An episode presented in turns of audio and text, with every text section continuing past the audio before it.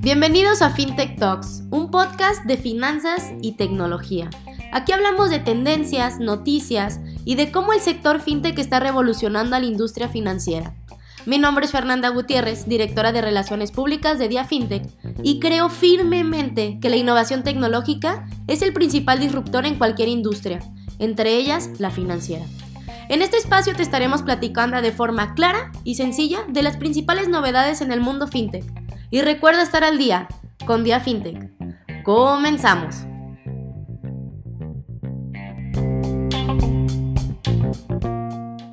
Hola, ¿qué tal? ¿Cómo están? Soy Fernanda Gutiérrez y el día de hoy, lunes 21 de febrero, arrancamos con nuestra nueva emisión de FinTech News.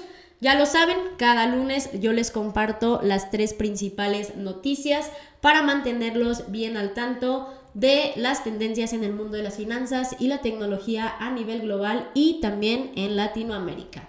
Así que bueno, el día de hoy vamos a estar platicando sobre los siguientes tres títulos de las siguientes tres noticias. En primer lugar, vamos a hablar que mexicanos podrán retirar las criptomonedas que les envían de manera ágil y sencilla.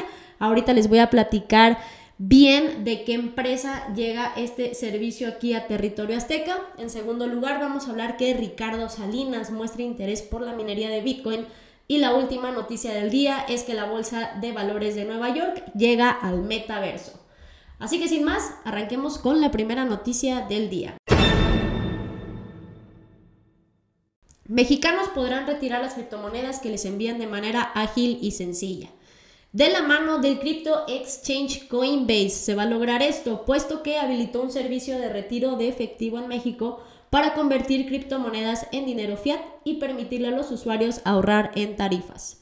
Y no es ningún secreto, hoy por hoy existen un sinfín de desafíos con las ofertas tradicionales de pagos transfronterizos. Coinbase, de hecho, señala que las tarifas del remitente pueden alcanzar hasta el 6, casi 7%, y que los destinatarios solo pueden recibir fondos en efectivo en su moneda local. Por lo que se quedan sin opciones de ahorro, de aumentar o de proteger sus fondos y además al deshabilitar estas opciones también se pierde eh, poder adquisitivo debido a la depreciación de la moneda. Es así que con el objetivo de ofrecer el servicio en otros países donde los clientes se enfrentan desafíos similares con las remesas, Coinbase llega a territorio azteca con su innovador servicio que les permitirá cobrar de manera ágil y sencilla las criptomonedas que reciban. El pasado martes 15 de febrero, la compañía dio a conocer que los usuarios en México podrán convertir las criptos que otros usuarios les envían a pesos mexicanos. El servicio de intercambio va a estar disponible en más de 37 mil puntos de venta físicos y tiendas de conveniencia en todo el país. Y además van a habilitar la opción para que los usuarios que deseen conservar las criptomonedas las puedan almacenar o invertir a través de su cuenta de Coinbase. La siguiente noticia del día es que Ricardo Salinas muestra interés por la minería de Bitcoin. Bueno, el tercer hombre más rico de México y gran entusiasta de las criptomonedas mostró su interés por la minería de Bitcoin vía Twitter. El pasado lunes 14 de febrero, Ricardo Salinas respondió a un tweet en el que un usuario comentó que le gustaría que el empresario se convirtiera en minero de Bitcoin y a esto Salinas respondió que si bien no sabe nada sobre el tema, sí dejó entrever su interés por incursionar en la minería de esta criptomoneda. En específico, el fundador y presidente de Grupo Salinas mencionó la planta Domo de San Pedro, esta planta central geotérmica Domo de San Pedro que se encuentra ubicada en el estado de Nayarit y de manera similar a las operaciones mineras de El Salvador, esta planta genera electricidad a partir de un yacimiento volcánico presente en la región.